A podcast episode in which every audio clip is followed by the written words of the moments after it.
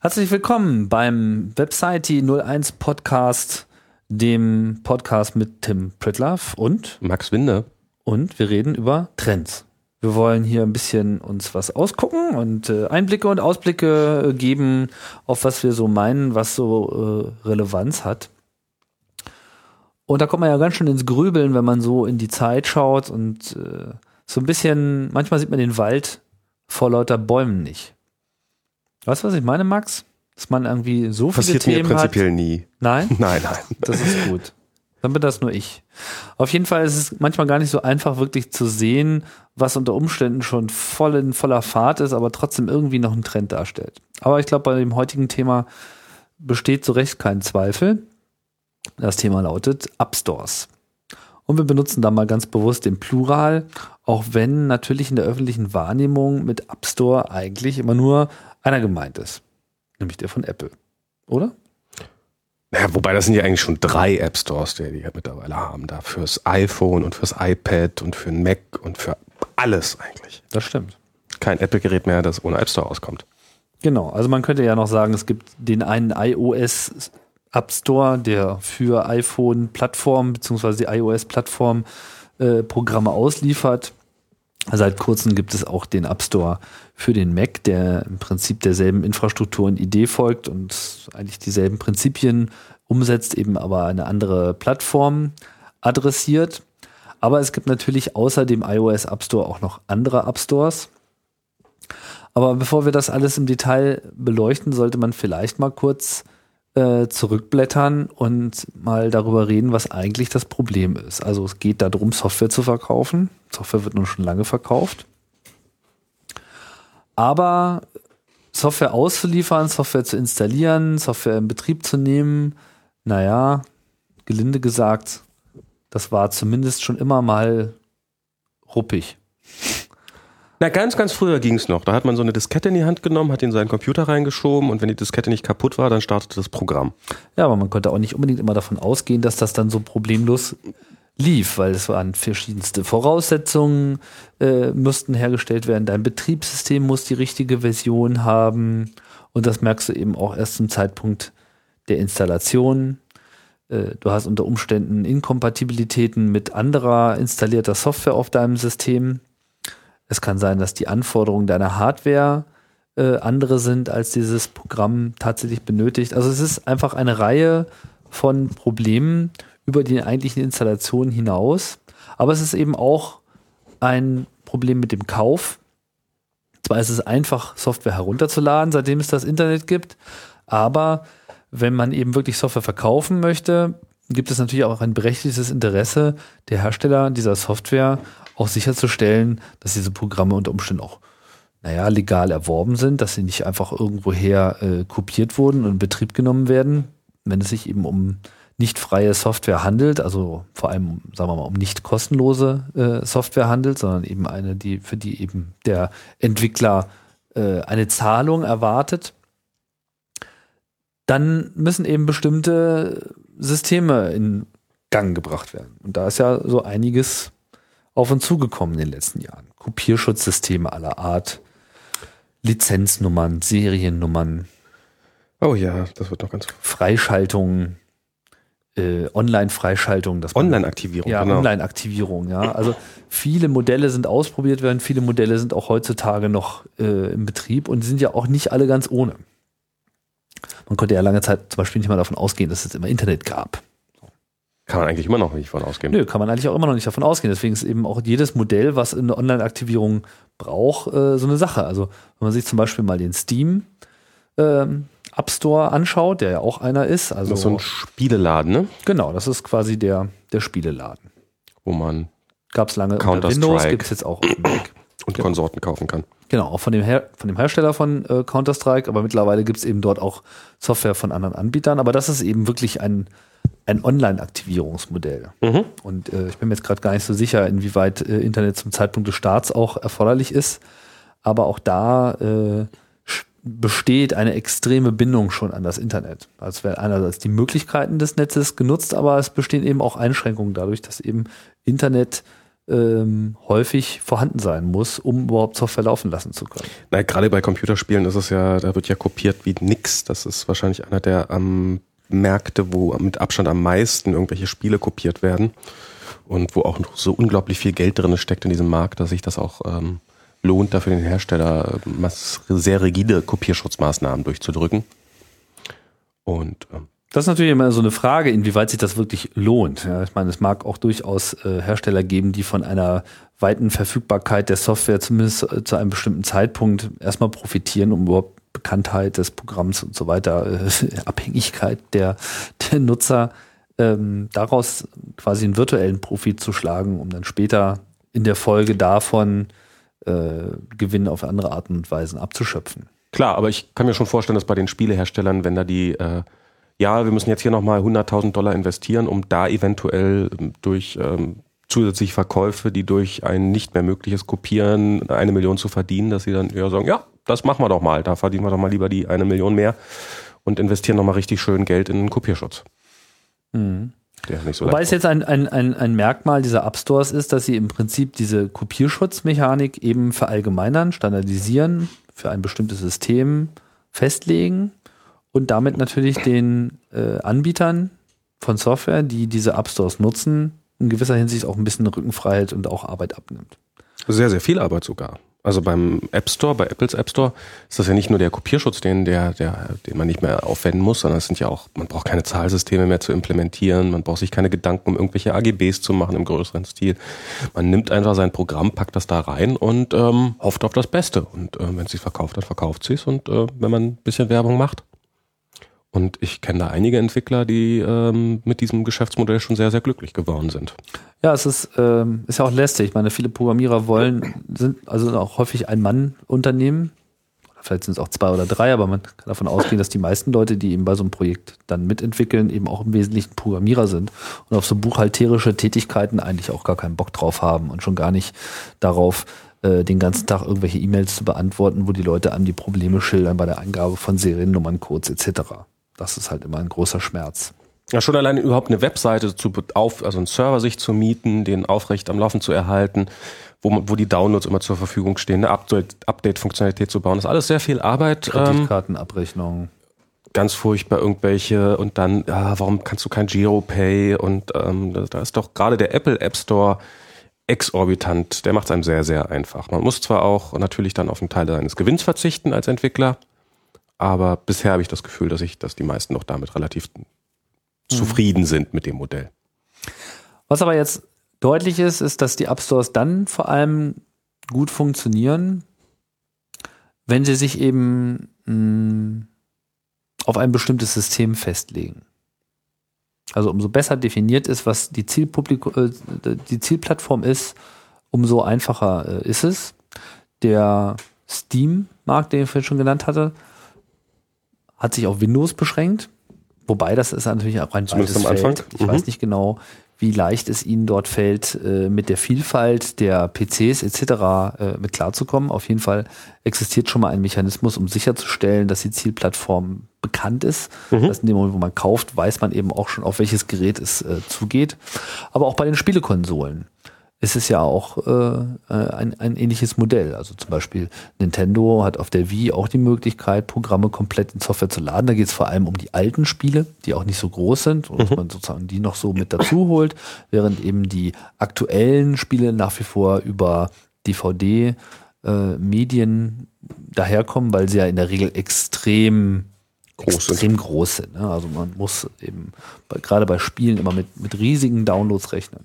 Das ist natürlich auch etwas, was der App Store sicherstellen muss, dass er einfach einen ähm, stabilen Download hat, dass wenn man was gekauft hat, dass man es dann auch irgendwann kriegt und wenn ein Download mehrmals abbricht, dass er in der Lage ist, den fortzusetzen, zuverlässig und irgendwann auch noch zu wissen, okay, jetzt habe ich das hier auch ausgeliefert und äh, jetzt ist es auch beim Kunden auch tatsächlich angekommen.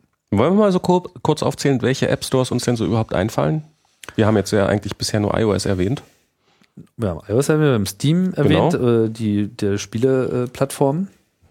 Dann hat man die, diesen Wii, wie heißt der eigentlich Wii? Ich weiß nicht mehr, wie der heißt. ich habe den vor Ewigkeit mal benutzt.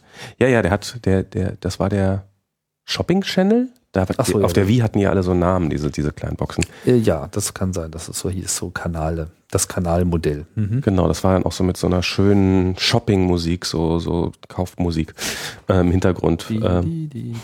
Dann gibt's noch Xbox Live, ist glaube ich auch extrem erfolgreich, wo man sich auch so Spiele runterladen kann. Da eben nicht nur irgendwelche Klassiker, sondern aber auch so eher kleine Casual-Spiele für zwischendurch. Ähm, Modell, was ich nur vom Namen her kenne und nicht wirklich äh, weiß, ähm, wie gut es funktioniert, ist PSP, die, äh, die PlayStation Go. Das ist äh, PlayStation, äh, PlayStation Portable Go, die ähm, nicht wie früher so kleine Scheiben hat mehr, sondern die ähm, eine WLAN-Verbindung braucht und man lädt sich per WLAN seine Spiele herunter und ähm, kann die danach nutzen. Und das sind so im Wesentlichen auf der Playstation gibt es bestimmt auch noch irgendwas, wo man sich runterladen kann. Das kenne ich jetzt aber nicht näher. Dann gibt es natürlich die Handys. Apple ganz, ganz, ganz weit vorn mit dem App Store, der Android Market, mit dem den jeder Android-Nutzer hassen gelernt hat und wahrscheinlich auch ein bisschen lieben. Genau genommen heißt er eigentlich der Google Android Market, weil das ist sozusagen der Store, wo man Android-Anwendungen kaufen kann von Google.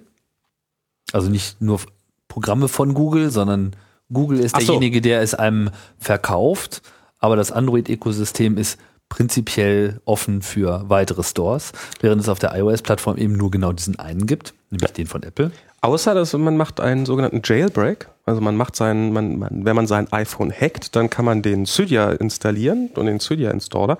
Und der hat wiederum einen kleinen App Store drin, wo man auch Programme kaufen kann, ähnlich wie im Apple App Store. Was ich sehr lustig finde, dass ähm, gerade die Leute, die ähm, sich diese Offenheit auf die Fahne geschrieben haben, dann doch wieder einem noch einen weiteren Store installieren. Da kauft man eine ganzen Programme, die Apple für seinen eigenen Store nicht zugelassen hat. Exakt so. Für wesentlich mehr Geld.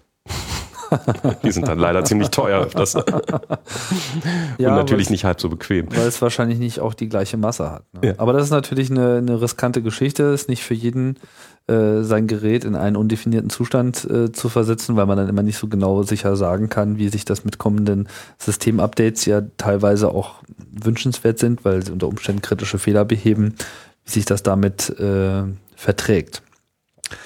Ja, das heißt, es ist nicht so, dass es App Stores in dem Sinne noch, noch nie gegeben hat vor Apple, aber nachdem Apple für die iPhone-Plattform das eingeführt hat, hat sich doch eine ganze Menge in Bewegung gesetzt. Vorher war das so, naja, das gibt's dann auch. Und es war, sagen wir mal, immer so für diese hochgradig ähm, auf einen bestimmten Markt konzentrierten äh, Systeme, wie zum Beispiel die Spielekonsolen oder eben, wenn es sich um reine Software-App-Stores handelte, die auf einem normalen Betriebssystem wie Windows äh, oder den Mac laufen, dann waren sie eben auch auf eine bestimmte Branche in der Regel festgelegt, wie der äh, von Steam. Mit dem iOS kam eben für eine mobile Plattform ein voll integrierter App Store auf den Markt, der jetzt auch nicht unbedingt alles neu erfunden hat.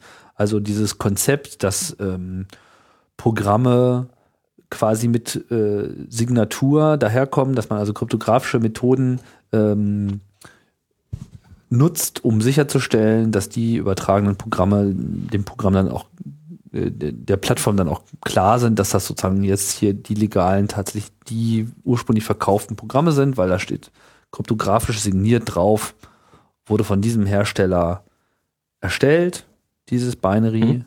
Und auch das wiederum ist von Apple dann unterschrieben, dass diesen Hersteller auch tatsächlich kennt. Das heißt, das Telefon kann diese übertragene Software überprüfen und feststellen, ah, alles klar, das ist jetzt wirklich hochoffiziell das Programm, was aus diesem Store kommt. Also man kann es nicht nur kaufen und, und äh, hat als Kunde sozusagen eine einfache Bedienung, was, was, was den Kaufvorgang angeht, sondern äh, man hat auch, zumindest was den App Store angeht, eine gewisse Kontrolle darüber, dass man auch wirklich das kriegt, was, wo, was draußen draufsteht dass da keine. Ich würde nicht sagen, dass man eine Kontrolle darüber hat, sondern man, man hat die man, ähm, es eine ist, Zuversicht.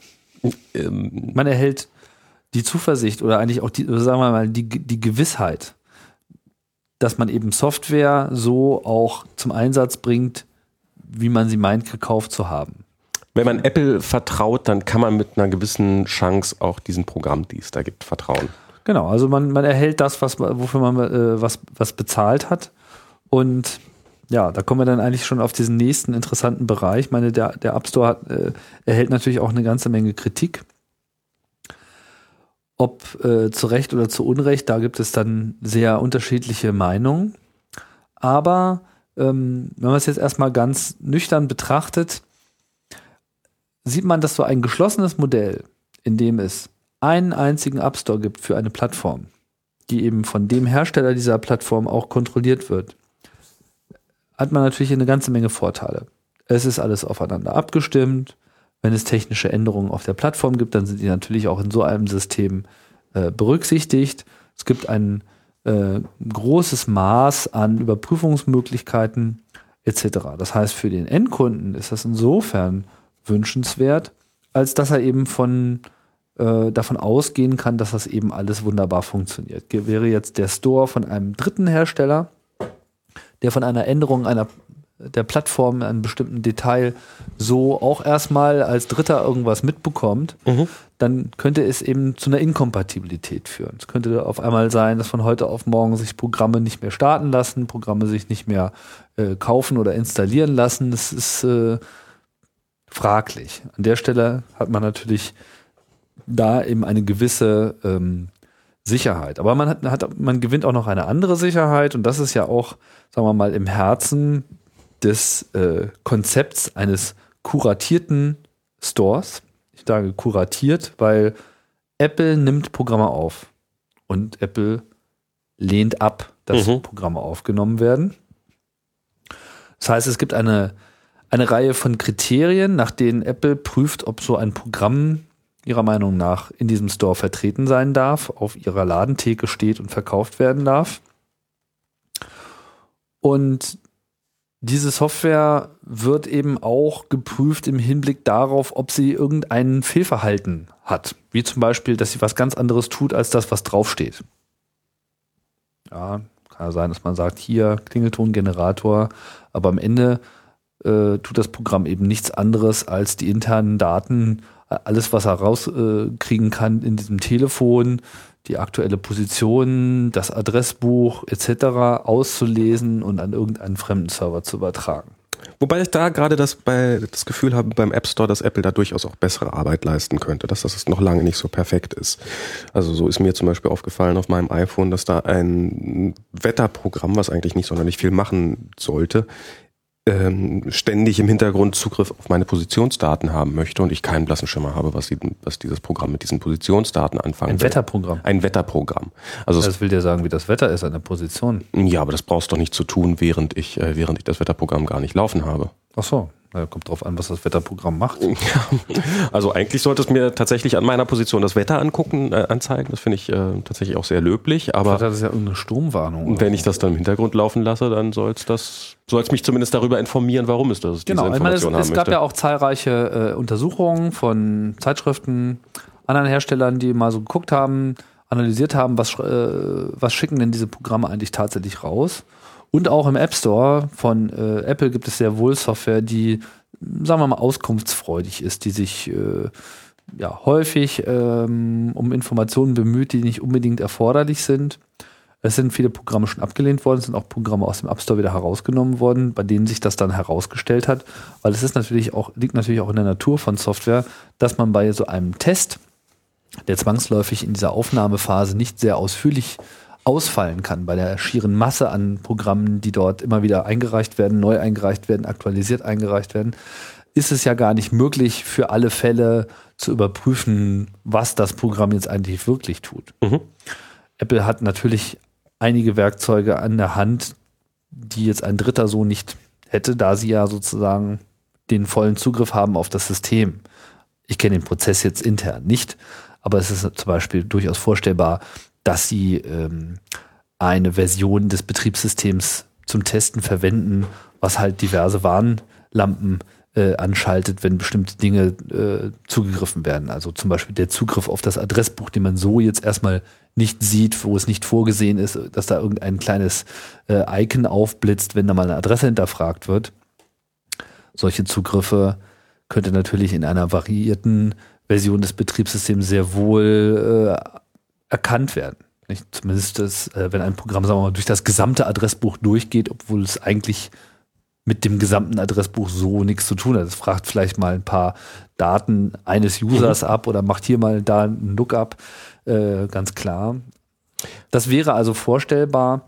Am Ende ist das aber immer so ein Rennen. Ja, da finde ich ja, muss ich sagen, finde ich das, äh, das Android-Prinzip wesentlich besser. Wo nämlich, ähm, ob der User was damit anfangen kann oder nicht, ist dann immer natürlich die nächste Frage, aber wo der User äh, vor Installation des Programms immer äh, ihm gesagt wird, auf welche Bereiche des, Betrieb, äh, des, des Telefons dieses Programm jetzt zugreifen möchte und dann zum Beispiel explizit dasteht, dieses Programm möchte auf ein, dein Adressbuch zugreifen und dieses Programm möchte auf deine SMS zugreifen oder ähnliches. Ähm, und wo man sich dann entscheiden kann, Moment mal, da wurde mir jetzt erzählt, das sei ein reines Wetterprogramm und warum will das jetzt auf mein Adressbuch zugreifen? Nein, das installiere ich jetzt nicht. So etwas könnte Apple natürlich auch machen. Machen sie ja bis zu einem gewissen Grad auch, nämlich wenn ein Programm die Position ermitteln möchte, dann wird man vorher doch gefragt, du, dieses Programm möchte jetzt die Position ermitteln. Bist du denn damit einverstanden? Das könnten sie ja auch beim Adressbuch oder Ähnlichem tun. Das Problem ist, dass du nicht unbedingt immer ähm, aus diesem Verhalten ähm, was Negatives ableiten kannst. Es gibt auch durchaus Programme, die was ganz Einfaches Negatives tun. Wenn du da aber jederzeit so ein Warnschild hochschaltest, wo die Leute total verstört werden, obwohl es eigentlich was ganz Normales macht. Wenn du zum Beispiel so ein Programm hast, ich kenne so ein äh, Beispiel, was ähm, eine Datei auf deinem Computer, also auf deinem Telefon in dem mhm. Fall, mhm. ähm, über das Netz an jemand anders schicken will. Mhm.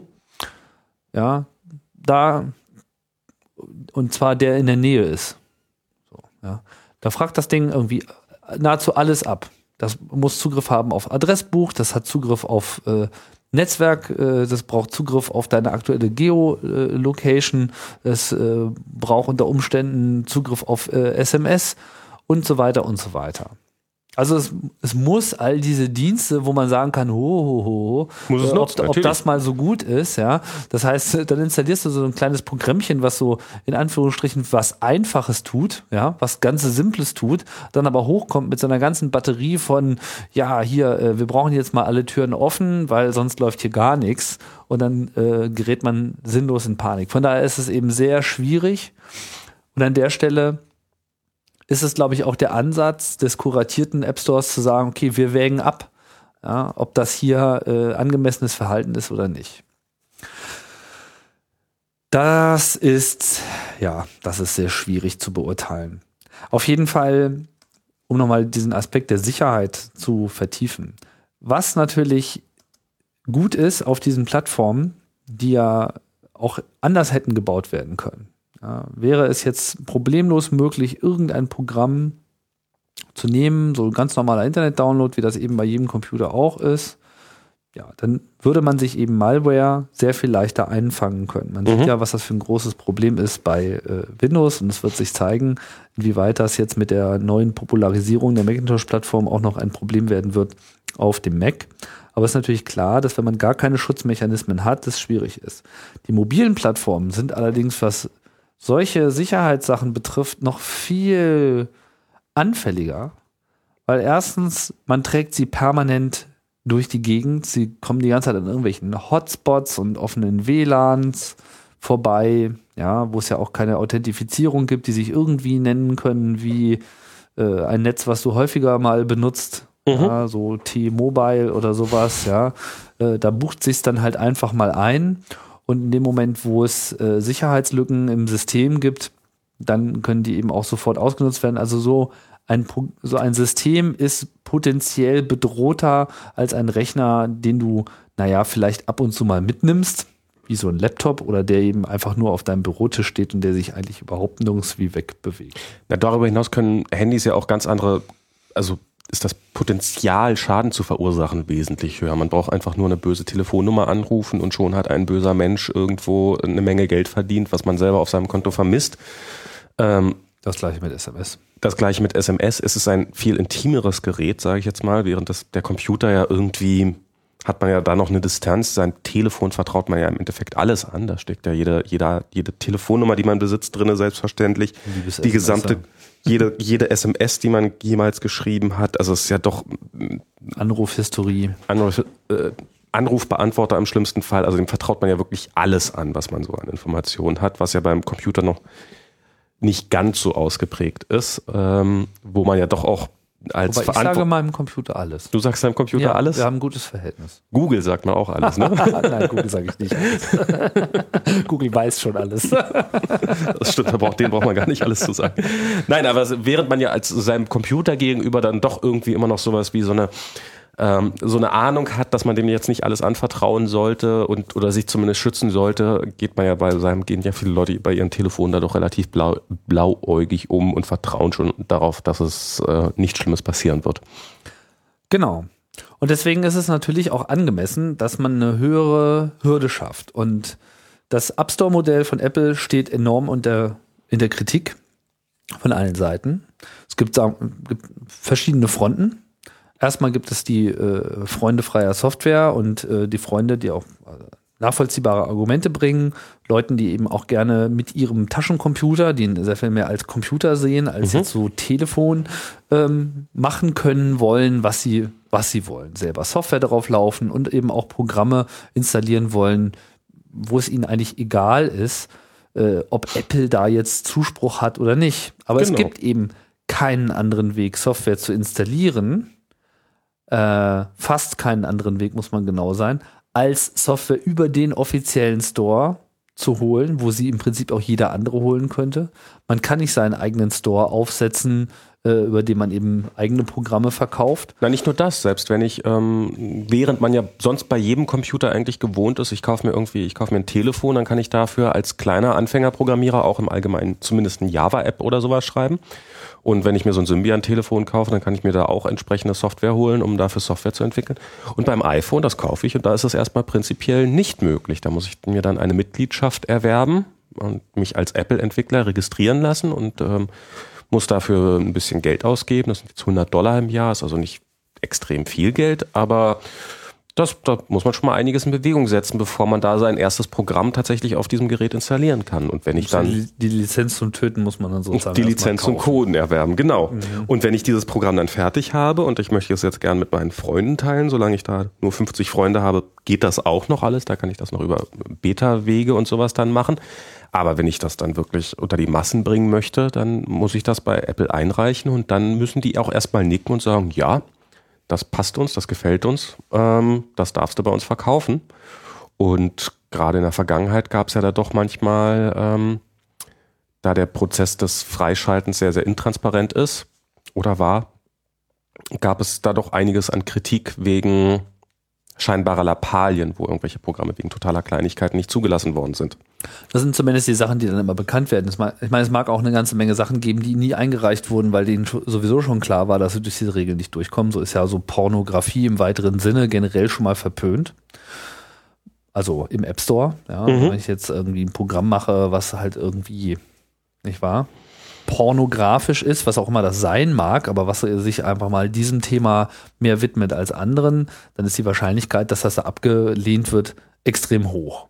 Aber im Endeffekt kann man auch wegen totaler Kleinigkeiten ähm, aus dem App Store rausgeschmissen werden. Wie zum Beispiel gibt es Programme, die ähm, Icons hatten, also so diese kleinen Symbole, die äh, den Apple-Icons zu ähnlich sahen. Ähm, was natürlich nachvollziehbar ist, wenn es eine komplett andere Funktion hat als äh, das Originalprogramm. Aber es gibt durchaus auch den Fall, dass ähm, dass Programme den eingebauten Browser starten wollten über einen Button, zum Beispiel um einen Link zu öffnen und äh, dazu eben ein Safari-Icon da drauf geklatscht haben einfach, was natürlich eigentlich auch relativ naheliegend ist und deswegen dann aus dem App Store rausgeflogen sind, weil sie einen Safari-Button in ihrem Programm eingebaut haben und der dem Safari-Button zu ähnlich sieht. Und Apple möchte gerne die Kontrolle über seine eigenen Hoheitszeichen haben. Genau. Und da sitzen dann einige Entwickler dran und müssen Safari-Icons bauen, die weit genug weg sind, aber doch nah genug dran, dass der User es noch erkennt. Wobei ich sagen würde, es ist, in, es ist, es ist ein Stück weit auch absolut legitim, Regeln zu setzen, die eben auch solche Sachen mit äh, einschränken. Es ist halt nur extrem schade, dass es offensichtlich kein, ähm, äh, wie soll ich sagen, kein Zwischenweg gibt, wo man eben zum Beispiel für eine definierte Zielgruppe, ja, so eine mhm. geschlossene Benutzergruppe an diesem Store auch vorbeigeht und jenseits dieser Regeln irgendetwas testet. Warum sollte ich nicht in der Lage sein, äh, so eine Art Substore zu machen, wo eben nur bestimmte Leute drin sind, wo ich im Prinzip dieselbe Mechanik verwende und denselben Vertriebsweg verkaufe, aber eben dieses Programm nicht in diesem öffentlichen Store als solches so zu sehen ist. Es wäre dann in einem Store, er funktioniert auch nach wie vor genauso, mhm. aber er ist eben unter dem Radar, sozusagen unter der Ladentheke. Zum Beispiel, wenn ich irgendeine Software für mein Firmennetzwerk brauche oder ich bin ein Verein und brauche da irgendeine spezielle ja, Software. Wobei da, da muss man ja einschränken, das mit dem Firmennetzwerk gibt es. Ja. Ja, also das ist, äh, wollte mich da auch nochmal einschränken. Tatsächlich ist es ja so, dass es das eben in diesem Firmen, Großfirmenbereich tatsächlich gibt. Wenn man also genug äh, iPhones in seiner Firma hat, dann kann man eben interne Software auch äh, da automatisch deployen und hat sozusagen auch einen Vertriebs- Möglichkeit, dass man eben sagt, okay, wir haben jetzt hier ein neues Programm von unserer Kundenkontaktmanagement-Software, die jetzt auf allen iPhones installiert werden soll, wo unsere Außendienstmitarbeiter unterwegs sind. Und dann bin ich in der Lage, diese Software auf diese Telefone elektronisch auszurollen, ohne jetzt über den eigentlichen App Store zu gehen. Also es gibt diese Ausnahme, aber es gibt eben nur diese Ausnahme mit, ich bin eine Firma. Mhm. Und nicht so, ich bin jetzt hier äh, äh, Zirkel der Pornografieliebhaber und äh, ich habe jetzt hier mal besondere Software. Ja, das äh, gut, das, das ist dann halt so die Entscheidung. Mhm. Und äh, an der Stelle muss man sich dann eben auch fragen, okay, ist es dann für mich die richtige Plattform oder ist sie es nicht? Aber äh, weiß nicht, inwieweit ich das vorhin zu Ende gebracht habe, äh, die Plattform auch abzuschirmen, ist eben ein verhältnismäßig sicherer Weg. Er ist nicht unfehlbar, hat man auch gesehen bei der iPhone-Plattform. Es gab auch durchaus äh, Bugs, mit denen man dieses System immer wieder aufhebeln kann. Also allein dieses Jailbreak-Phänomen selbst, dass man immer wieder schafft, das Ding zu knacken, zeigt ja, es ist nicht undurchdringbar. Aber es schafft auf jeden Fall schon mal eine Barriere, die äh, das Schlimmste verhindert. Also irgendeine epidemische Malware-Verbreitung, wie sie bei Windows-Systemen heutzutage immer noch der Normalzustand ist, Botnetze und so weiter, die einfach riesige Mengen von Windows-Computern unter Kontrolle bringen, äh, hat es so bisher in der mobilen Plattformwelt von Apple, auch bei den anderen, soweit ich das weiß, bisher noch nicht gegeben. Ja, bin ich mal sehr gespannt, wie lange das noch so bleiben wird. Das äh, könnte noch spannend werden. Ein weiterer Kritikpunkt an diesen App Store-Phänomen, äh, gerade dem von Apple, weil es nun mal der erfolgreichste ist, ist ähm, die Begrenzung auf bestimmte äh, Verbreitungswege. Also es ist, es ist, der Entwickler hat plötzlich viele Möglichkeiten einfach nicht mehr. So gibt es keine Demo-Version, wie es sie normalerweise, wie man sie runterladen kann. Das kennt man, man lädt ein Programm runter und erst nach einer Weile muss man das bezahlen oder, oder wenn man bestimmte Funktionalitäten nutzen will. Es gibt keine Möglichkeit, Betas. Das ist aber jetzt nur beim iOS Store, ne? Also das ist jetzt konkret von bei Apple, weil bei, äh, bei Microsoft zum Beispiel, bei der Xbox ist das sozusagen sogar die äh, Vorgabe, ah, okay. dass wenn man Programme äh, einstellt in den Store, dass sie auch einen solchen Trial-Modus. Dann müssen sie sogar. Genau, okay. müssen sie sogar bieten. Also das ist sozusagen ein Standard-Feature. Und äh, ist, das ist jetzt ja auch technisch nicht so, dass Apple das nicht machen könnte. Also gerade weil sie so viel Kontrolle über die Plattform haben, könnten sie natürlich genauso gut auch sagen, okay, alles klar, du hast dieses Programm jetzt, keine Ahnung, 50 äh, Mal gestartet, beziehungsweise es ist jetzt 30 Tage auf deinem äh, Telefon, das muss jetzt reichen. Ähm, tschüss, ja, oder kaufen. Mhm. Könnten sie machen, tun sie aber nicht. Warum? Keine Ahnung. Wahrscheinlich denken sie, so ist einfacher und sie verkaufen immer noch genug und äh, müssen sich den Schuh nicht anziehen. Ich weiß es nicht. Ähm, aber es wäre, es wäre halt möglich. Viele, viele Entwickler ähm, meckern auch oder, oder beschweren sich darüber, dass sie äh, die Kontro äh, den, den Zugang, ich wollte schon sagen die Kontrolle, den Zugang zu, den, zu ihren Kunden komplett verlieren, weil sie keinerlei Informationen darüber bekommen, wer hat denn nun irgendwas gekauft ähm, was den Support sicherlich nicht gerade leichter macht, was, ähm, was das Bewerben einer neuen Version oder eines anderen Programms nicht unbedingt äh, leichter macht, so dass man das sehr schwer hat. Es gibt keine Möglichkeit von einem User nochmal für ein Upgrade zum Beispiel Geld zu nehmen, wie es ja durchaus in anderen Bereichen üblich ist. Version 1.0 habe ich bezahlt.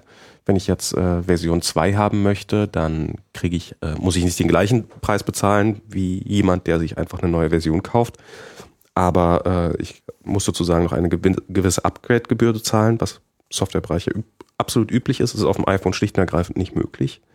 Ich kann Kunden keinen Rabatt geben, außer über eine globale Rabattaktion hinaus. Also ich kann nicht sagen, ach, dieser Kunde, der gefällt mir jetzt so gut und darum gebe ich ihm hier mal eine Rabattmarke in die Hand und äh, damit kriegt er das Produkt jetzt zum halben Preis. All das sind Möglichkeiten, die zumindest Apple so nicht anbietet und auch die meisten anderen App Stores so nicht anbieten. Das stimmt. Ich meine, der Kundenkontakt, also äh, was die Entwickler nicht mehr haben, ist, sie wissen nicht mehr, wer es ist. Mhm. Und sie haben eben auch viele Informationen über diese Kunden nicht. Das kann man natürlich jetzt auch sagen, dass das unter Umständen natürlich wiederum auch was Gutes ist. Ja, da, weil ich meine Kaufdaten, Kreditkartennummern, Name etc., also alles, was sozusagen an meinem User-Account hängt, auch nur dem Anbieter des App Stores des jeweiligen gebe und nicht automatisch damit auch noch allen Herstellern von irgendwelcher Software, die ich kaufe. Genau. Weil genau genommen, wenn ich in den Supermarkt gehe, dann kaufe ich ja da auch ganz viele Produkte anonym, ohne dass äh, der Kartoffelbrei-Hersteller dann gleich weiß, dass ich da äh, diesen Kartoffelbrei gekauft habe. Das ist sozusagen hier genauso, ist es bloß ungewohnt, weil man das eben bisher hatte. Und wenn man diesen Kundenkontakt herstellen will, dann ist man quasi angewiesen, diese Fähigkeit in das Programm einzubauen. Mhm. Und funktioniert natürlich auch nur dann, wenn dieses Programm noch in Betrieb ist. Aber es verhindert auf der anderen Seite vielleicht auch Massenmailings und äh, äh, Spam. Jetzt stell mir vor, wie es wäre, würde Apple oder jeder App Store Hersteller automatisch an, beim Kauf auch meine Daten mitliefern, was das dann für einen Aufschrei gäbe, beziehungsweise was das eben für reale Auswirkungen hätte. Natürlich, das ist ähm, das ist diese, dieser Store, der ist halt sozusagen das Aushängeschild und Apple äh, schmeißt da seinen guten Namen in den Ring und äh, eben Google genauso und darum wollen sie natürlich auch sicherstellen, dass es auch funktioniert und dass die, dass die Kunden da nicht enttäuscht werden. Also man kann sich schon auf eine gewisse äh, Convenience sozusagen verlassen, wenn man da etwas kauft. Ähm, vielleicht mal zum der, der, der Apple App Store ist ja nun eigentlich einer der erfolgreichsten in dem Bereich, das haben wir schon erwähnt. Nicht ganz so gut läuft meines Wissens nach der Google Market, der ähm, auf Android-Geräten sich, äh, sich breit macht. Ähm, das liegt zum einen daran, dass äh, Google nicht ganz so viele Kunden hat. Immer noch. Also ich glaube, obwohl das jetzt, jetzt, jetzt will ich nicht mich. Was meinst du mit Kunden? Also Leute, die sich in diesem Store angemeldet haben. Genau. Ja. Also ich, äh, ich glaube, gibt es überhaupt schon so viele Android-Geräte wie äh, iOS-Geräte? Da gibt es einen äh, einen großen Streit darüber, welche Zahlen denn nun äh, welche Zahlen denn nun valider sind. Hm? Äh, tatsächlich äh, ist es so, dass von diesen Advanced Smartphones, ja, ich möchte jetzt mal so ein paar alte Generationen, wie Nokia sie anbietet, da mal ausnehmen, dass sie auf jeden Fall die stärksten Zuwachsraten haben und mit, mit Sicherheit innerhalb kürzester Zeit einfach demnächst auch die Mehrheit stellen werden. Das ist einfach das, wie es sich derzeit abzeichnet. Aber davon unabhängig und auch unabhängig davon, wie gut dieser Android-Market läuft, der Android-Markt hat ähm, ein paar Probleme. Zunächst einmal ist er nicht in so vielen Ländern vertreten wie der iOS Store. Also Eigentlich kann man überall, wo es mittlerweile ein sehr, sehr. Naja, überall. Wo es das iPhone zu kaufen gibt, kann man auch den iOS Store nutzen. Also es sind nicht alle Staaten auf diesem Planeten. Das sind, glaube ich, so die Hälfte. Ja, aber wenn man, ich glaube, wenn man in einen Laden gehen kann und sich ein iPhone kaufen in dem Land, dann kann man sich da auch äh, bis auf ganz, ganz wenige Ausnahmen vielleicht auch für Davon diesen Store anmelden und auch Software kaufen. Ja, habe ich im Einzelnen nicht überprüft, aber dem ist so. Und vor allem überall, wo es ist, kann man kaufen. Mhm. Und das ist bei dem Android-Market schon mal ein Problem. Also man kann nicht in jedem Land was kaufen. Das Ganze ist nämlich dann auch gebunden an das Google Checkout Pay-System. Und das ist einfach nicht Und das ist einfach nicht in all diesen Ländern verfügbar. Das heißt, man hat, man hat zwar diesen Market, aber man kann eben nur freie Applikationen laden. Genau. Oder kostenlose Applikationen laden. Ähm, und, und das sind gar nicht so wenige. Aber es kommt noch härter. Man kann äh, als Anbieter von Software auch nur dann äh, überhaupt bezahlte Software in diesen Markt einstellen, wenn man in, in einer sehr kleinen, also es waren bis vor kurzem, glaube ich, noch sechs Länder. Ich weiß jetzt nicht ganz genau, ob die Zahl seitdem gestiegen ist. Ich glaube, die ist mittlerweile ein bisschen gestiegen, aber. Sie mag ein bisschen gestiegen, aber es ist sozusagen, äh, es hängt auch davon ab, wo man als Softwareanbieter sitzt. Also wo man sozusagen seinen, also wo man seinen Sitz hat. Nicht wo man sitzt, sondern wo man seinen Betrieb hat. Ja. Und äh, wenn man halt jetzt zufällig in einem Land lebt, wo eben diese Auszahlungsmöglichkeit an Entwicklern noch nicht besteht, dann kann man eben auch nicht kann man nur kostenlose anbieten. Software anbieten. Genau. Was den Effekt hat, dass eben auch der Großteil der Software in diesem Android-Markt eben kostenlose Software ist. Aber selbst, selbst da, wo es absolut problemlos möglich wäre, Software zu kaufen und zu verkaufen, wird sie offensichtlich einfach nicht gekauft. So haben zum Beispiel das extrem beliebte Spiel Angry Bird, was es ja nun auf quasi jeder Plattform gibt, was sich auf dem iPhone verkauft wie Hulle. Also was einige Millionen Mal verkauft worden ist mittlerweile. Das hat auf dem, im Android-Market schlicht und ergreifend ähm, keine Kunden gefunden, die das bereit waren, das Programm zu kaufen. Sodass sie jetzt umgeschwenkt haben auf eine werbefinanzierte Version. Die wohl so schlecht auch nicht läuft. Die, die sich dann jetzt extrem gut ver, äh, verteilt. Ähm, und ähm, mit anderen Worten, offensichtlich ist die Bereitschaft ähm, von Google Android-Nutzern zu zahlen nicht so hoch wie die von iOS. Also im Falle von Angry Birds ist es immer, immer schwierig, Zahlen zu vergleichen. Ich habe so eine Zahl gehört von, äh, macht auch eine Million mit Werbung pro mhm. Monat. Weiß jetzt nicht, was die pro Monat mit der bezahlten Version ähm, auf den anderen Plattformen machen, beziehungsweise ist es eine große Frage, was sie wohl verdient hätten, wenn das Programm äh, in der Android-Welt nur als Bezahlversion da wäre und man überall bezahlen könnte. Mhm. Vielleicht würde es dann nicht sehr viel besser laufen. Vielleicht würde es besser laufen. Keine Ahnung. Man kann aber jetzt auch nicht sagen, dass diese werbefinanzierten Modelle nicht auch funktionieren können. Ähm, ich, ich will überhaupt nichts gegen die Werbung sagen. Ich will einfach nur sagen, ich habe das Gefühl, dass äh, die Zahlungsbereitschaft unter Android deutlich geringer ist und ich verstehe es auch sehr gut, weil der Bezahlprozess ist auch, äh, bei, beim iPhone einfach wesentlich angenehmer. Das ist, äh, das macht einfach viel mehr Spaß, da so eine App zu kaufen und es wird einem auch die Kreditkartennummer, die, die flutscht da ja geradezu in diesen App Store einfach nur so rein und man ist plötzlich einfach Was drin. ist denn so unspaßig bei dem Android-Markt? Na, das ist erstmal ist es ist wesentlich einfacher, so ein, so ein Programm einfach kostenlos runterzuladen, weil du brauchst nur auf Gratis zu klicken und wenn du das erstmal eine, irgendwie ein Bezahlprogramm kaufen möchtest, dann musst du erstmal deine Kreditkartennummer eingeben. Das heißt, es wird ja wesentlich. Ähm, Beim ersten Mal oder jedes Mal? Beim ersten Mal. Also ja, man muss das erstmal seinen Account einrichten. Ja, aber das muss man aber auch bei Apple. Bei ähm, ja, aber bei Apple muss man, um über auch um was kostenloses runterzuladen, muss man sich schon einen Account einrichten. Ja. Also um überhaupt an einem Spielchen teilnehmen zu dürfen. Und dabei ist die Chance schon relativ hoch, dass man schon da seine Kreditkarten oder Zahldaten eingegeben hat weil es einem, weil, weil, weil Apple es einem auch sehr, sehr schwer macht, äh, überhaupt mitzubekommen, dass es überhaupt die Möglichkeit gibt, keine Kreditkartennummer abzugeben. So dass, wenn man dann die, den Dollar oder die 78, 79 Cent bezahlt, doch ähm, man eigentlich gar nicht mitkriegt, dass man jetzt gerade Geld ausgegeben hat. Man hat es natürlich ja, okay. gesehen und es wird einem angezeigt, aber bei Android geht da nochmal so richtig so eine Alarmlampe an, so Ja gut, ich meine, aber wenn diese Information nicht vorliegt, dann muss er sie natürlich erfragen. Die Frage ist, wird man jetzt jedes Mal immer wieder genervt oder hat er sich dann auch mal gemerkt? Nee, nee, er merkt es sich dann auch. Ach so, nein, das ist aber dann ab dann auch nicht anders. Ja, ab dann ist es nicht mehr anders, aber da gibt es darüber hinaus gibt es zum Beispiel auch so Punkte, dass ähm, das war bei früheren Android-Versionen war es immer so, es wurde einem der, der Preis wurde einem nicht in der, in der eigenen Landeswährung angezeigt, sondern in der Landeswährung des, des Programmautors. Das heißt, man hat durchaus ein Programm gehabt, was man jetzt plötzlich in Pfund bezahlen musste, obwohl man hier im Euro-Bereich lebt. Das hat sich aber geändert. Ähm, oder in Yen. Hat das hat sich mittlerweile geändert. Mittlerweile ja. äh, rechnet äh, der Android-Market den Preis um in Euro und gibt dann circa Werte an. Also er sagt einem dann, dieses Programm wird dich circa 76 Cent kosten. Circa. Circa. Ähm, was vermutlich mit Umrechnungsdifferenzen, wenn dann tatsächlich die eigentliche Kreditkartenabbuchung erfolgt oder ähnlichen zusammenhängt. Ah. Also ich glaube nicht, dass man da wirklich viel mehr oder viel weniger bezahlen muss, aber es kann durchaus mal eine Differenz von ein oder zwei Cent entstehen.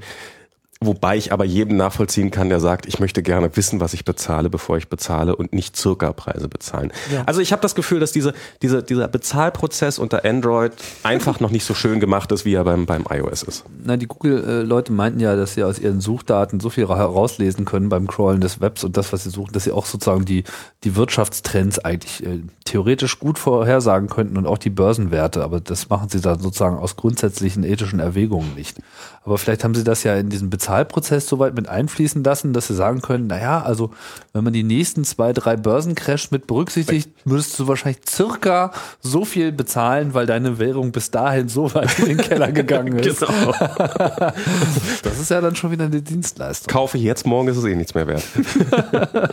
genau. Sie sollten einem auch noch sagen, was es in den nächsten sieben Tagen circa kosten würde, wenn ich sozusagen später kaufe kaufe es heute für 79 Cent, kaufe in einer Woche und du zahlst wahrscheinlich nur 54.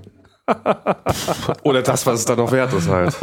Ja, wobei das ist jetzt, das ist jetzt relative Spekulation. Das ist, äh, ja. Was mir, darüber hinaus, was mir darüber hinaus noch aufgefallen ist, dass, dass, dass der App Store, man findet auch, es macht auch mehr Spaß darin, irgendwie rumzuwühlen. Man, man sieht öfters mal neue Programme, es werden einem auch Sachen empfohlen, die sind auch redaktionell ein bisschen aufbereitet.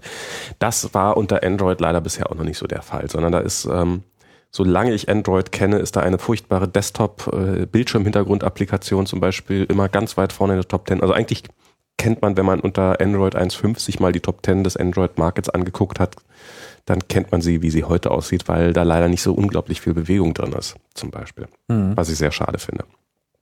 Abgesehen von der Bewegung merkt man, dass die, äh, also bei den mobilen Plattformen macht es einfach den Eindruck, dass es vielleicht auch die populäre Software auf anderen Plattformen gibt. Beispiel Angry Birds, mhm. ja, gibt es fast überall. Aber es gibt halt wenig Populäres in anderen Stores, was es nicht auch schon bei Apple gibt. Ja, das ist nicht so. Das heißt, die iOS-Plattform scheint ähm, eine Muss-Plattform zu sein und alle anderen sind so eine Kann-Plattform derzeit.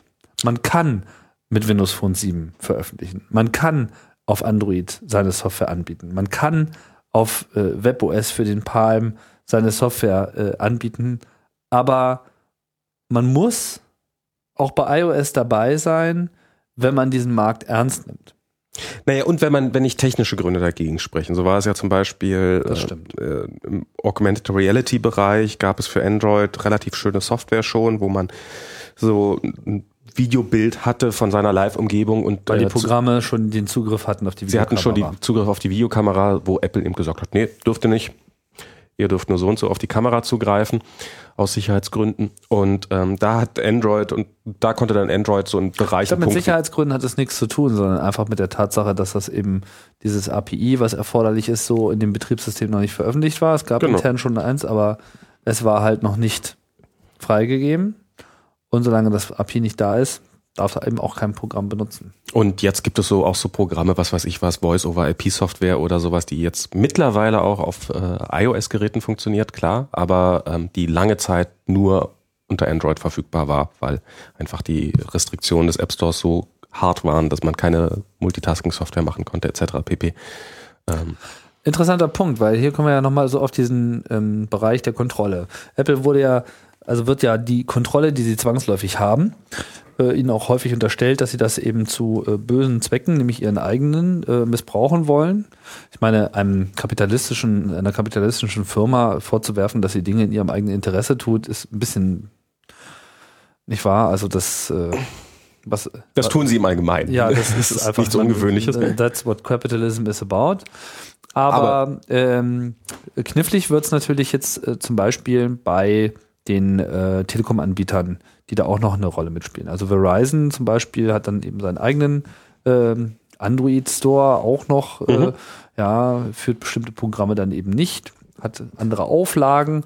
Also es ist, man, äh, ist die Frage, wer ist der Gatekeeper und wer ist äh, für einen der beste Gate Gatekeeper. Insofern ist der Android-Markt sehr interessant, weil er eben mehrere Ökosysteme erlaubt. Ähm, der Google Android Market hat natürlich den Vorteil, dass es eben vom Hersteller des Betriebssystems kommt, dass sie die ersten waren, dass sie in gewisser Hinsicht auch so die Spielregeln definieren und natürlich sehr viel näher dran sind an, am Definieren der Spielregeln mhm. als die anderen. Aber äh, es gibt durchaus ähm, andere Vorstöße. Also Amazon zum Beispiel ja. hat einen eigenen Android Store jetzt auch, den sie gar nicht so sehr, glaube ich, als Android Store preisen, sondern eben einfach so als ihren Store, aber sie setzen dann eben auch Android ein. Ähm, und verkaufen Android-Software. Verkaufen Android-Software. Und es ist die Frage, inwieweit sie da über ihre Marktmacht und Markenmacht vielleicht auch irgendwie zum Player aufsteigen können und andere Konzepte äh, liefern können. Das wird sich zeigen. Aber die Telekommunikationsanbieter, du hast sie gerade als Beispiel genau. genannt. Bei den TK-Anbietern, da äh, spielen natürlich ganz andere Interessen auch eine Rolle. Da gibt es zum Beispiel eben Verizon, die nur, ähm, die nur, ihren, die, die nur auf ihren Verizon-Geräten drauf sind, ähm, die dann auch zum Beispiel sich Software-Deals mal exklusiv sichern. Also zum Beispiel ähm, Skype für Android mit Telefoniefunktion war es, glaube ich.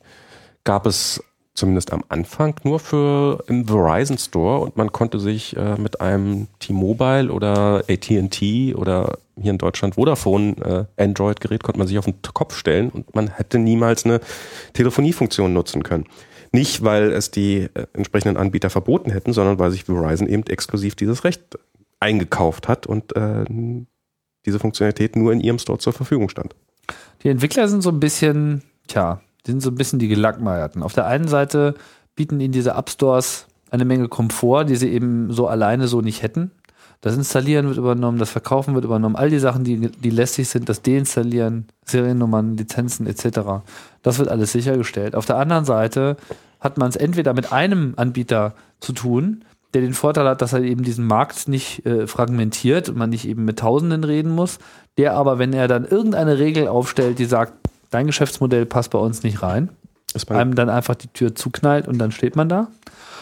Ähm, auf der anderen Seite, in dem fragmentierten Markt, ist eben genau diese Fragmentierung das Problem. Auf einmal, und zwar sowohl die Gerätefragmentierung, ja, wie einfach wird es mir gemacht, auch wirklich für bestimmte Geräte äh, Software anzubieten, aber eben auch die Fragmentierung der Hersteller. Mit wie viele, mit wie viel Android-Marktanbietern brauche ich denn jetzt eigentlich noch einen Vertrag und nochmal einen eigenen Deal?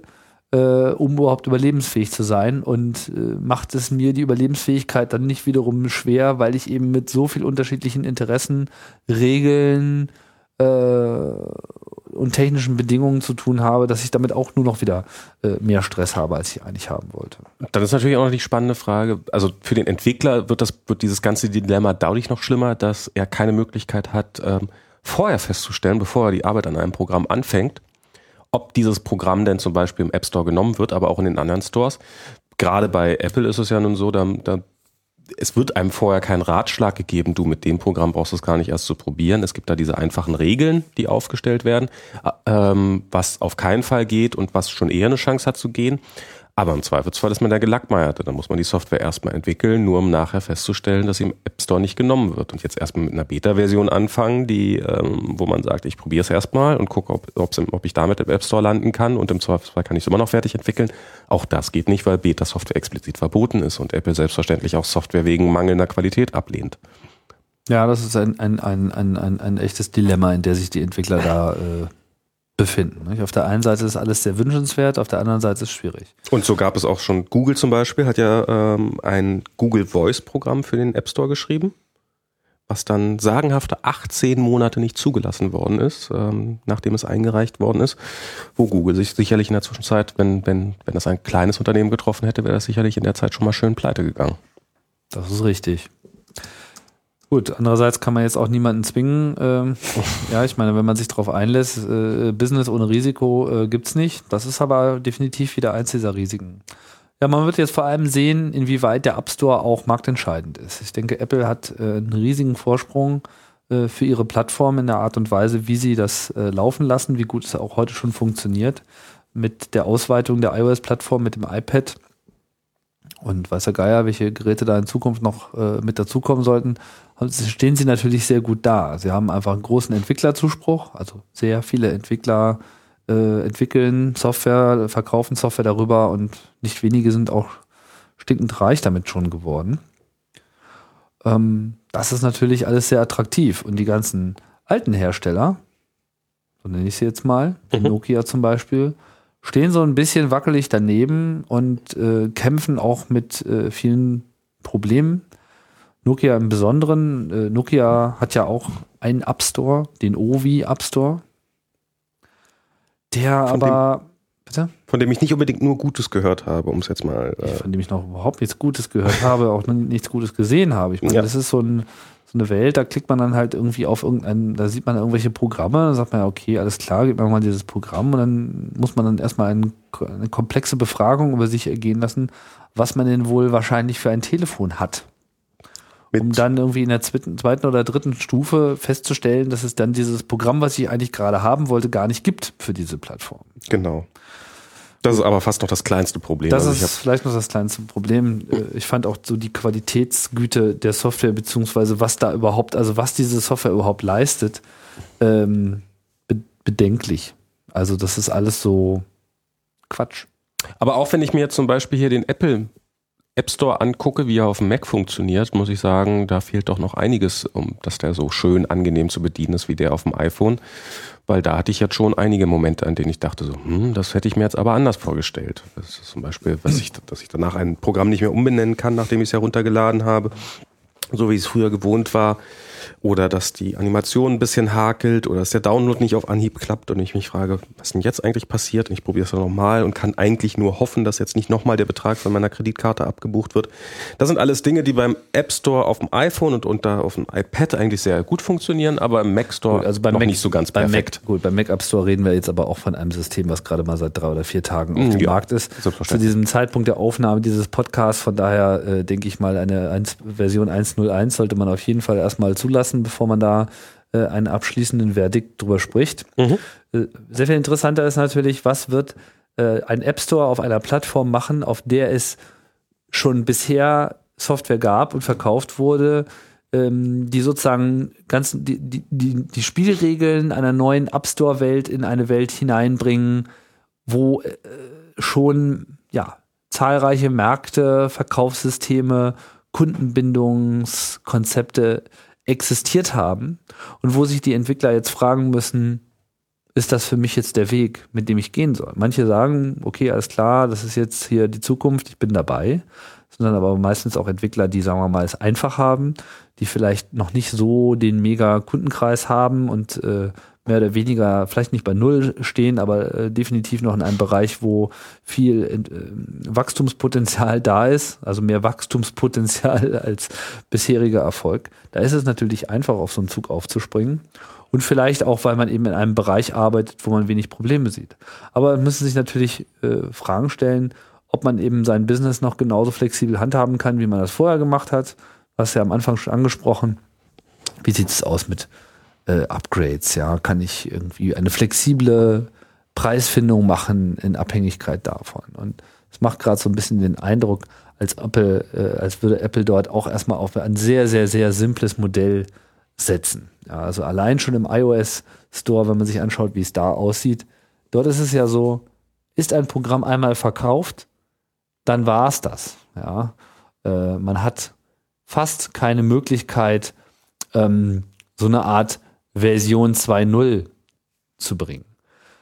Fast, muss ich sagen, weil es ist nicht so, dass es keine Möglichkeit gäbe. Wir haben das so noch nicht erwähnt. Das ist ja eine Eigenschaft von dem Apple App Store, die die anderen noch nicht haben, die ich auch sehr, äh, sehr stark finde, die sehr viel Tragweite hat, nämlich die Möglichkeit, aus der eigenen Software heraus diesen Store zu verwenden, um weitere Dinge hinterher zu kaufen. Die sogenannten In-App-Purchases, also Einkäufe, die man mit dem erworbenen Programm tätigt, aber eben unter Nutzung derselben Einkaufsinfrastruktur wie die, wo man eben das Programm selbst schon mal herbekommen hat. Besonders beliebt in irgendwelchen Spielen, wo man so sich Spiele-Items dazu kaufen kann. Genau, oder irgendwelche Waffen oder so. Bei den beliebten Angry Birds gibt es zum Beispiel auch die Möglichkeit, ähm, ein Level einfach zu sagen, wenn man mit dem nicht fertig wird, ähm, ja, nee, ich möchte den jetzt, äh, ich möchte den jetzt gern überspringen, ich möchte zum nächsten Level, aber das kostet einen. Das, das, das muss man dann bezahlen, wenn Ah, man so ein Level das überspringen will. Ja. Ah. Wenn man den Level dann später, wenn man den Level dann Ja, später doch noch kann, löst, muss, äh, muss, muss büßen. Ne? Genau, wenn man den Level dann später doch noch löst, dann kriegt man diese Karte sozusagen wieder, diese Möglichkeit und kann sie in einem späteren Level wieder verbinden. Ach, wirklich? Ja, ja, Das ist ja pfiffig. das ist ein sehr schönes, durchdachtes Prinzip. Das gibt es in anderen Programmen, ist das dann so, natürlich bei irgendwelchen Zeitungen oder sowas, dem App von einer Bildzeitung, dass man sich dann quasi ein Abo für einen Monat darüber kaufen kann oder für eine gewissen, einen gewissen Zeitraum. Mhm. Das hat sich so ein bisschen eingebürgert. Ähm, Ja, aber dann ist man sozusagen als Entwickler auch gezwungen, das eben so zu machen. Man muss eben äh, Funktionalität quasi als modulare äh, Ware verkaufen. Man muss diesen Verkaufsvorgang seiner Software auch drin haben, selbst wenn das einfach zu sein scheint, mutet man unter Umständen ja den Leuten auch was zu und man muss unter Umständen auch sich darüber Gedanken machen, okay, sind die jetzt wirklich bereit, mh, diesen Sprung zu wagen? Heutzutage hat man eben, was weiß ich, Version 2.0, ja, alles ist neu, alles ist neu geschrieben, alles ist irgendwie anders und dafür zahlst du mir jetzt pauschal eben nochmal einen Upgrade-Price, der nicht so hoch ist wie ein Neukauf, mhm. Aber wenn du halt hier mit äh, marschieren möchtest, dann ist das quasi deine Hürde. Es macht den Eindruck, als ob Apple dieses Modell derzeit nicht unterstützt. Ich bin mir da noch nicht ganz so sicher, wie das bei diesem Mac App Store äh, laufen wird. Klar ist auf jeden Fall, App Stores sind vor allem eine gute Lösung für Software, die es bisher sehr schwer hatte. äh, Kleinstprogramme, die so einen Wert von ein bis zehn Dollar haben, die sicherlich den Großteil ste stellen werden in diesem App Store, sind derzeit auf so einer Plattform wie dem Mac sehr schwer unter das Volk zu bringen. Mhm. Das sind dann meistens erstmal kostenlose Downloads, wo ein Großteil der Funktionalität noch mit drin ist und dann ist das Bezahlen irgendwie freiwillig, weil es sich natürlich auch für so eine Software, ich meine, eine Software, für die du vielleicht einen Dollar nehmen kannst oder einen Euro, da sich dann noch einen großen Hackmack einfallen zu lassen mit Seriennummern und Support, äh, um diese Seriennummerngeschichte. Kreditkartentransaktionsgebühren. Ja, genau, also das, das lohnt sich alles gar nicht. Und auch für den Kunden lohnt es sich. Also er hat das Gefühl, ähm, für einen Dollar jetzt hier muss ich jetzt äh, meine Kreditkarte auf einer Webseite, die ich vorher noch nie gesehen habe, eingeben. Das ist ja auch eine Hemmschwelle, die da ist. Genau, und, und insofern ähm, denke ich, dass diese App Stores auch bei den Desktop-Plattformen einfach ähm, eine Energie lostreten werden in der Entwicklergemeinde, die wir so bisher noch nicht gesehen haben. Es lohnt sich, kleine, überschaubare Programme zu machen, so diese, diesem Do One Thing Well Modell äh, entsprechen. Äh, und der Trend geht damit weg von diesen Allrounder äh, Paketen, ja, man kauft sich da die Creative Suite für einen hohen vierstelligen Betrag und hat alle erdenklichen Programme mit allen erdenklichen Features und man kauft die dann sozusagen alle zwei Jahre dann immer wieder so das neue Paket mit nochmal 300 neuen Features dazu, von denen man aber die wenigsten irgendwie braucht. Mhm. So, ja.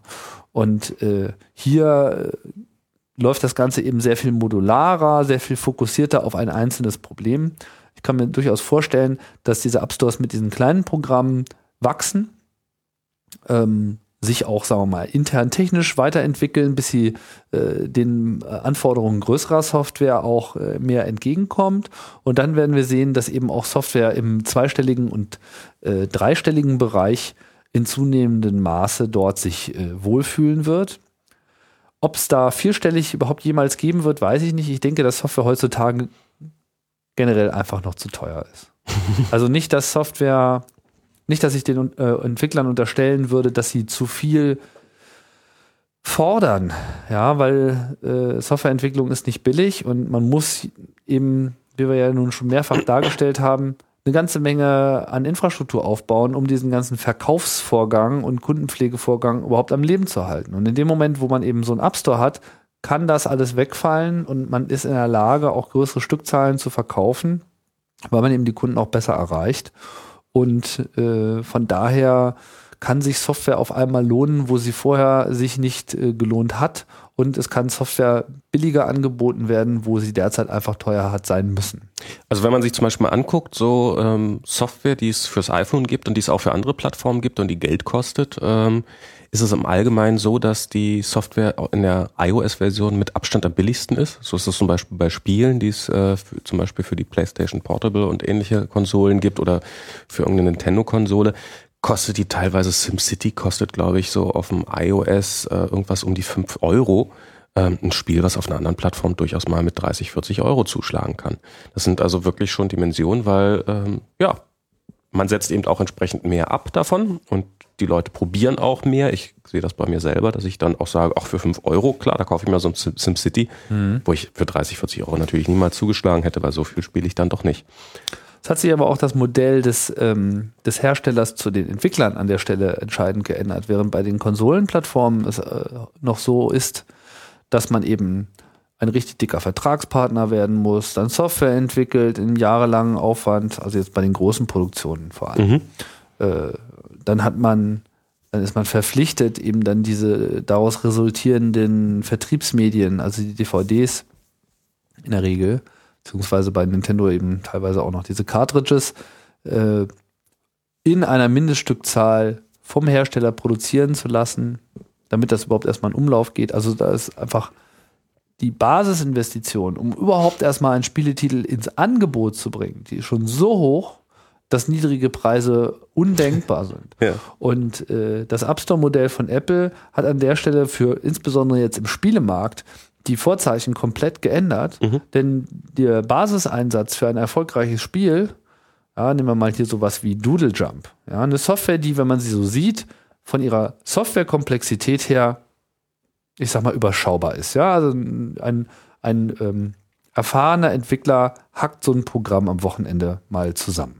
Da ist die Kernfunktionalität irgendwie drin. Ja. Da ist vielleicht noch nicht alles hübsch und noch nicht alles rund und noch nicht alles fehlerfrei, aber es ist jetzt nicht so, dass man da äh, Wochen und Monate lang über Algorithmen grübeln müsste, um irgendwie so ein hüpfendes Männchen da von Plattform zu Plattform zu bewegen. Das ist irgendwie alles schon erfunden. Ähm, Basiseinsatz 99 Euro und man ist irgendwie dabei, kann dieses Programm einreichen. Ich habe keine Ahnung, was der Hersteller mit dieser Software verdient hat, aber es ist äh, sicherlich ein Millionenspiel und äh, kostet halt einen Euro und er musste noch nicht mal einen einzigen Verkauf selber tätigen. Das ist natürlich äh, ein Incentive für Entwickler, ähm, den eben diese anderen Plattformen so überhaupt nicht haben. Ja. Ich denke, das schließt so unsere Gedanken, die wir so zu dem Thema App Store haben, erstmal ganz gut zusammen, oder? Genau. Ich glaube, wir können sagen, wir werden in. Zukunft noch viele App Stores sehen auf diversen Plattformen. Der Chrome Web Store zum Beispiel und ähm, ist Microsoft ist am Start mit äh, Windows Phone 7. Alle folgen mehr oder weniger dem ähnlichen Modell, nur Google hat äh, Mut und Fähigkeit, ein paar Sachen auch noch anders zu machen. Äh, es bleibt spannend. Genau.